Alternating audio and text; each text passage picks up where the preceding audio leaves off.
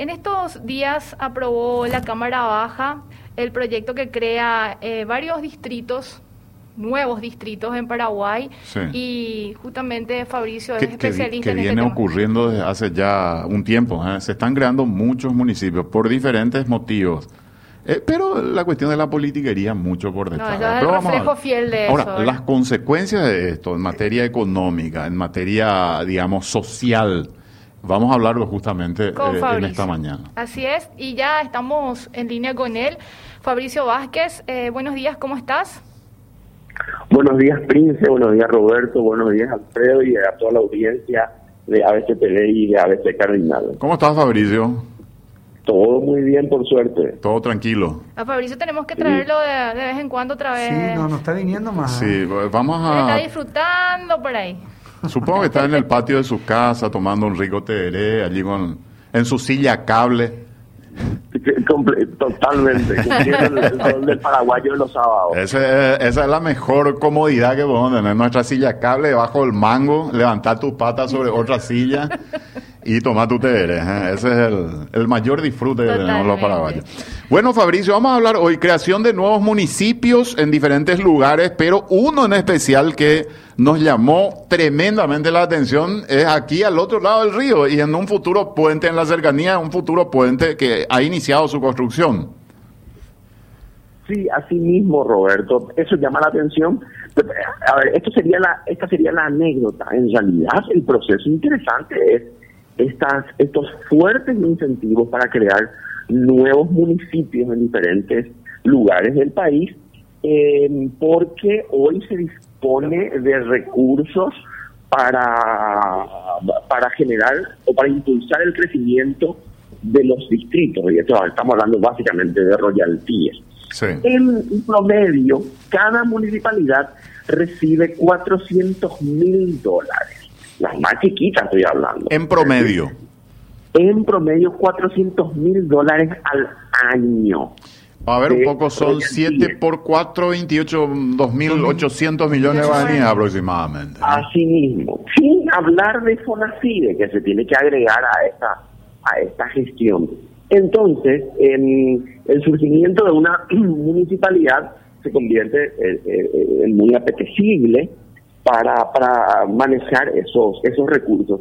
Y si anteriormente, eso se disparó después de la ley de royalties, anteriormente, si a mí se me iba a distritar, a ver, yo soy intendente de, de Curuguatú, por ejemplo, y se me va a distritar una zona, yo lloraba porque no quería perder territorio.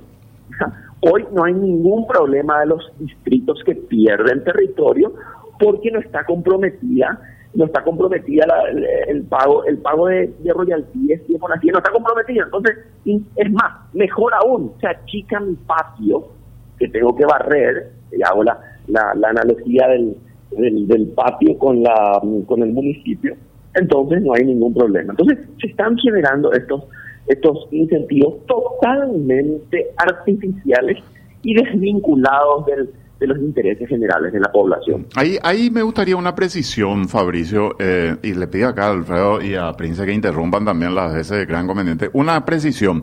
Yo pensé que el monto era, eh, o sea, que los royalties eran un monto. A medida que aparecen más beneficiarios se iba a reducir para otros.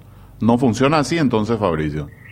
Tengo entendido, pero, el, margen de reducción es muy pequeño en, en ese caso y, por lo tanto no no le genera, porque porque se prorratea digamos. Así es. exactamente pierden todo pero y no necesariamente el, el, distrito que perdió territorio y lo interesante también es que toda toda esta esta locura esta fascinación por la distritación que como decía un amigo el día que si le iba mal iba a poner una iglesia protestante iba a poner una universidad privada y últimamente de ahí se iba a poner un, distrito, como estrategia de, conseguir dinero.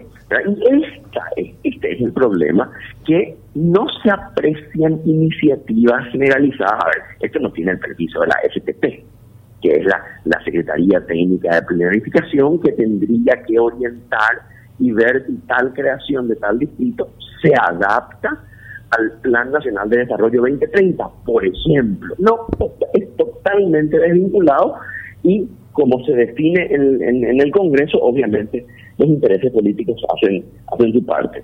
Está totalmente desvinculado del, del Plan 2030 y la casi totalidad de, los últimos distritos creados, eh, no solamente sino los anteriores que decía Roberto también, ninguno cumple con las especificaciones técnicas indicadas en la Constitución. Es decir, tener, tener tantos habitantes, disponer un centro urbano, etcétera, etcétera. Eh, eh, con lo cual la, la, la ley es pasada por alto y para privilegiar esto esto principalmente. Pero insisto, no hay no hay un, no hay una no hay una, un, elemento que lo que organice la cantidad de, de, distritos ni las características en tamaño, en forma, en infraestructura, en absoluto. Se sea, este, el, el, distrito o la municipalización se ha convertido en un mecanismo de recaudación rápida y relativamente fácil de, de, ingresos, porque como sabemos, eh, la, la, Contraloría, eh, si bien hace un, trabajo de seguimiento, de presentación de datos, de, de, estos gastos, es decir, de la utilización de los royalties y del, dinero de CONACIE, no se hace una evaluación sobre la pertinencia de estas obras. Y esto es igual para, las, las, gobernaciones que también reciben un, un monte interesante. Yo siempre suelo hacer la, la, la, imagen de que el intendente hoy de, estas, de estos distritos es un niño de 7 años con 10 millones de guaraníes en el supermercado. y que va obviamente a privilegiar juguetes y dulces, que no necesariamente están mal, pero eh, va, a destinar casi la totalidad de ese dinero a esas, a esas compras. ¿Qué estoy queriendo decir? Que el dinero de los royalties de por sí solo no genera necesariamente crecimiento, porque hace falta un diagnóstico, hace falta una reflexión, un análisis, una visión de conjunto del territorio municipal vinculado a las políticas del departamento para, para identificar y tomar las decisiones de qué hacer con ese dinero. Y Fabricio, y por ejemplo eso que discutíamos un poco ahí en la consultora, nosotros nos acercamos hacia un futuro acuerdo, ¿no es cierto?, de, Itaipú. O sea, vos sentís que hay también este incentivo, también una cierta, no sé, como desesperación de que antes de ese acuerdo se creen estos distritos o... No, creo que no, creo que no, Alfredo, que la, la, el surgimiento de los distritos está, está muy de la mano a, mm, circunstancias, a coyunturas políticas locales o regionales que a veces desvirtúan un poco, un poco la ley. No debe olvidarse que en, el, en el marco de esta creación de distritos hay lugares que sí merecían ser distritos. Pienso, por ejemplo, en el nuevo distrito de María Antonia, que tiene un empuje y, reunía las condiciones en el departamento de Paraguarí y que realmente, acompañado por, por, la gobernación de, Paraguarí, ha generado realmente efectos, efectos positivos.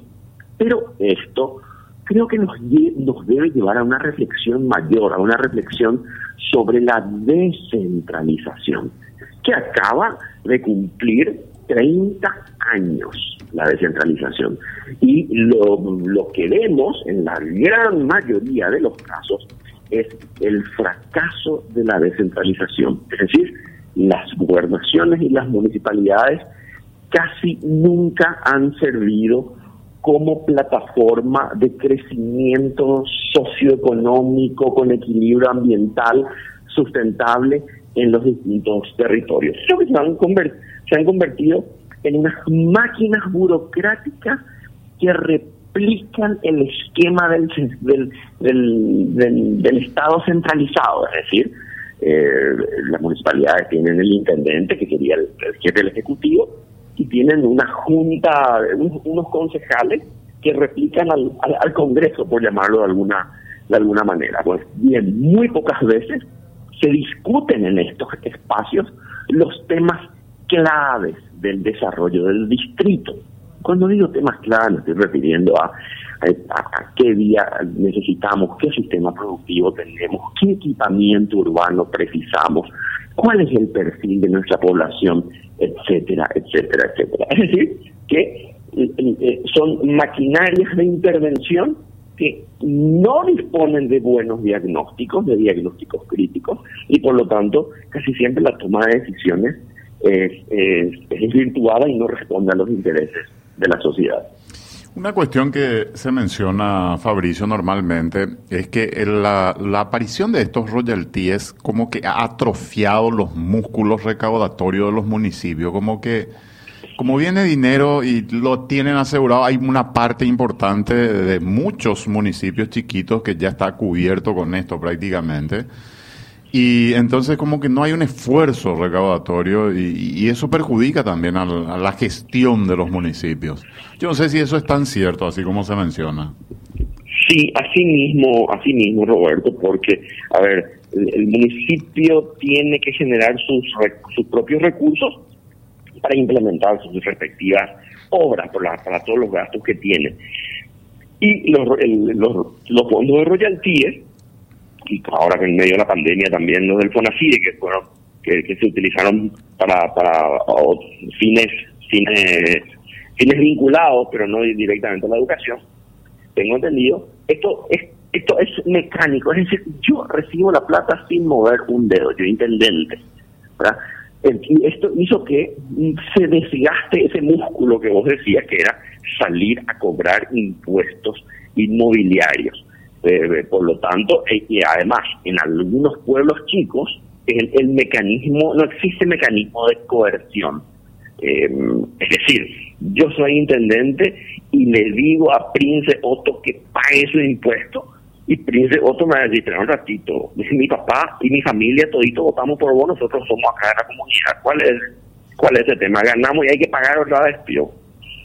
Entonces, a ver, estoy caricaturizando un poco, pero dando a entender la escasa tradición institucional que tienen, que tienen nuestros distritos y también, ¿por qué no?, el gran desgaste que tienen las figuras políticas descentralizadas, principalmente las municipalidades, por el mal uso que se hizo de estos recursos. Hay como 40, 40 casos ya de, eh, de, de imputaciones a intendentes que se, que se ha demostrado que el Poder Judicial ha demostrado que se han cometido delitos con el, con el uso del dinero público. Entonces, eh, estas evidencias hacen, hacen bastante, bastante que este tema sea, sea crucial porque este, esto está saqueando la premisa del subdesarrollo paraguayo que decía, claro, somos pobres, no generamos procesos de crecimiento económico y social porque no hay recursos, porque somos pobres. Pues bien, actualmente ya van más de una década de royalties y ya no podemos decir que no hay dinero. Sí, hay dinero. Sin embargo, la aguja de la pobreza o la aguja que marca el avance, el, progreso, no se han movido suficientemente. Fabricio, sin embargo, hay una cuestión ahí y que siempre te escucho decir con respecto a la distribución de, los royalties y, las demás compensaciones, de que varios de estos municipios reciben recursos eh, y que en realidad no terminan, vamos a decirle, solventar, solventando de alguna manera la parte administrativa, pero no lo que requieren. Es decir, hay municipios pobres como San Pedro que reciben una cantidad versus otros municipios como Ciudad del Este, que la economía de esta región es muy grande y que en teoría no necesitaría esos recursos que sí necesitaría un distrito muy pobre. Esa suerte de dicotomía que se presenta en ese escenario es así, se debería revisar. Sí, totalmente. Uno de los problemas principales es la ley de royalties, que dice, habla del concepto de, de zonas afectadas o departamentos afectados. ¿verdad? Entonces, Alto Paraná está totalmente afectado porque la represa está en Hernandaria. En Hernandaria está, pero a Cedrales eh, o, a, Presidente Franco no le movió la aguja nunca. Y si nos ponemos exquisito el surgimiento, gran parte del crecimiento urbano de, Ciudad del Este, eh, no es que fue una, una, un, efecto, un impacto negativo de Itaipú, por eso hay que pagarlo los royalties, sino al contrario. Área 1, área 2, área 3, área 4 fueron creadas por, por Itaipú. Entonces, esta ley, esta ley le favorece a los departamentos donde están situadas las represas. Y en el caso de Yacyretá, también hay Tapúa, además de Misiones. Pero acá viene la parte interesante, que estos departamentos que son afectados, afectados por, por inundación, pérdida, pérdida de biodiversidad, principalmente parte de Alto Paraná, eh, un poco de Caguazú también por la inundación del, del, lago de Iguazú, y en, en Itapúa y en Misiones también, ¿verdad? Pero lo que se observa es que este modelo dirige mayor cantidad de recursos hacia regiones de mayor desarrollo relativo. Entonces, una, una municipalidad del departamento de, a ver, OENAU, por llamarlo, por poner un ejemplo nada más, OENAU recibe mayor cantidad de dinero que la municipalidad de San Pablo, que es un distrito pobre, mayormente pobre en el departamento de San Pedro. Entonces, las políticas públicas lo que hacen es generar y alimentar inequidades sociales. ¿Por qué? Y porque OENAU está, eh, eh, eh, está dentro de un departamento afectado que es Itapúa y por lo tanto recibe más, más recursos. Este es un ejemplo, nada más, que podemos hacerlo también con el departamento, con algún distrito del departamento de Misiones. Y esto esconde una gran, una gran injusticia donde los departamentos que nos tienen represas salen perdiendo. Entonces, ante esta situación, se requiere un cambio de ley para que la distribución de los royalties no sea a lo loco, sino sea por necesidades específicas de cada, de cada distrito y de cada departamento. O de lo contrario, que todos los departamentos tengan su represa para cobrar sus royalties. Y en las últimas dos décadas se crearon en promedio de 8 a 9 municipios a razón de cada periodo parlamentario. ¿Qué coincidencia? ¿Sabe por qué me asusta esto? Porque en el, la última sesión de diputados, cuatro nuevos municipios de ocho que se propusieron fueron aprobados. ¿Está Fabricio allí? Sí, estoy acá, Roberto. Sí, estaba comentando, hay 255 municipios actualmente y en las dos últimas décadas se crearon en promedio entre 8 a 9 municipios por periodo. Lo que decía, en la última sesión de la Cámara de Diputados se crearon cuatro nuevos municipios y estaban ocho en lista. Digo, para, para dimensionar nomás eh, cómo estamos este, progresando en esta materia, ¿verdad? Cómo cada vez que avanza el tiempo hay más municipios que se están creando. Hay una serie de requisitos que se establecen, la población es uno de ellos, y estoy viendo en la página del Ministerio de Hacienda la transferencia de dinero que se hace es muy importante. Eh, el año pasado, durante todo el año, en concepto de royalties a todos los municipios fueron transferidos 800, casi 890 mil millones de guaraníes. sé cuántos millones de dólares, más de 120, 130 millones de dólares aproximadamente. 120 millones de dólares aproximadamente. En Fonacide se transfirieron 298 mil millones de guaraníes, Fabricio. O sea, ahí tenés, y en otros conceptos, juega a ta, ta, más o menos un billón 336 mil millones de guaraníes a todos los municipios. Es una suma importante, ¿eh? Sí, son más de, ¿cuántos? Son 2 por 6, 12, son eh, 200 millones, 180 millones de dólares aproximadamente para todos los municipios.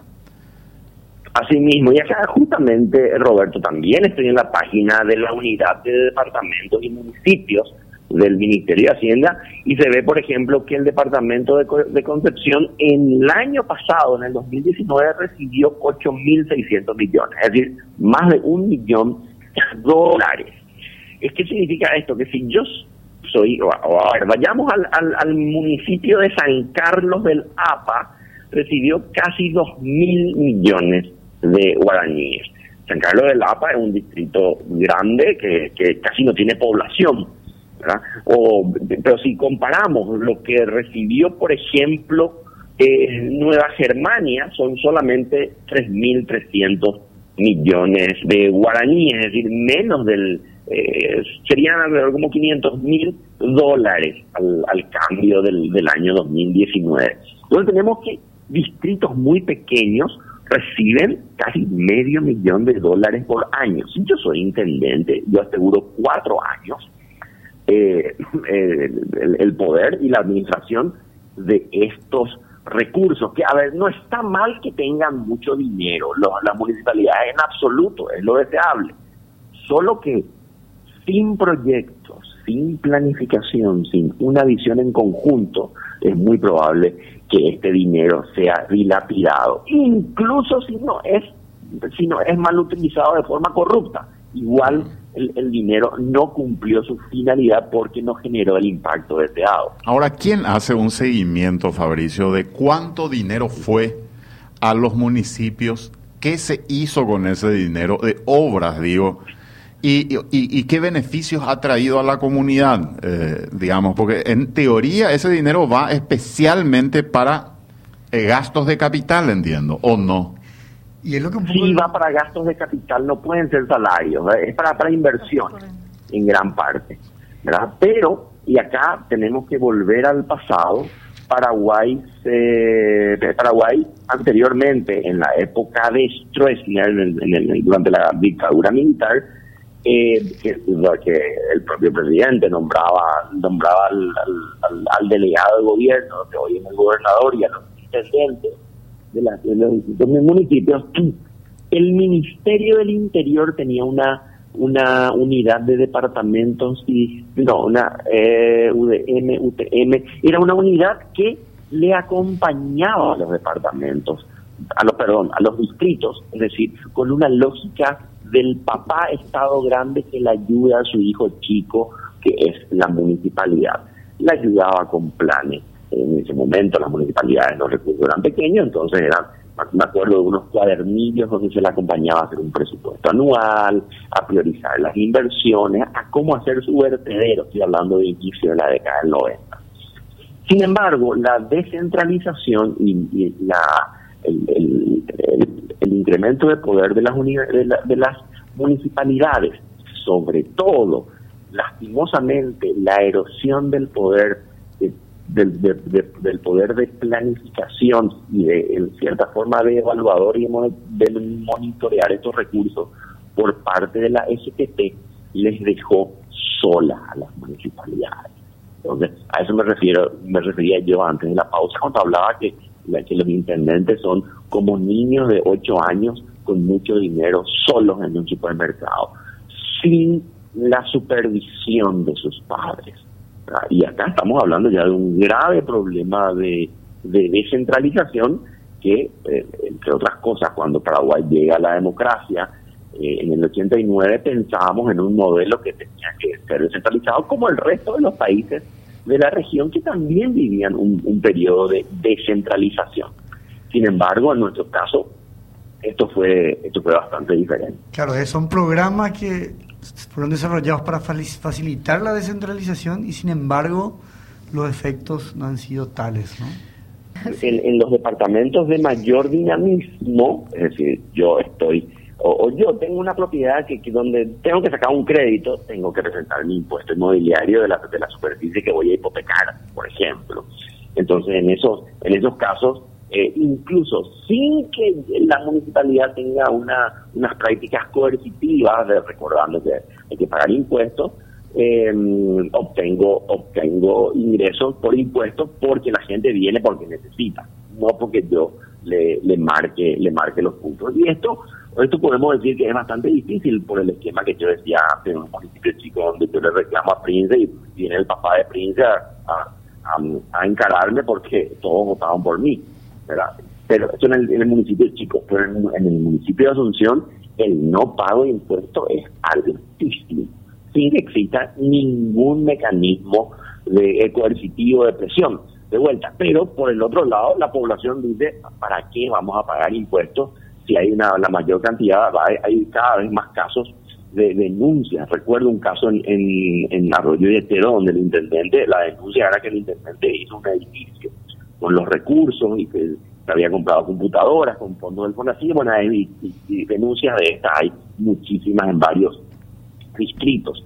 Pero, pero insisto, el problema no es no es el ingreso que tenga la municipalidad, sino que es la atribución de las cantidades está totalmente desvinculada de su problemática, de su extensión, de la cantidad de población. Es lo mismo que el Ministerio de Salud diga, perfecto, cada uno le toca una novalgina o una eh, o a cada uno le toca agua oxigenada, un, cuarto de agua oxigenada. Y bueno, hay algunos lugares que van a hacer uso porque, porque le duele la cabeza.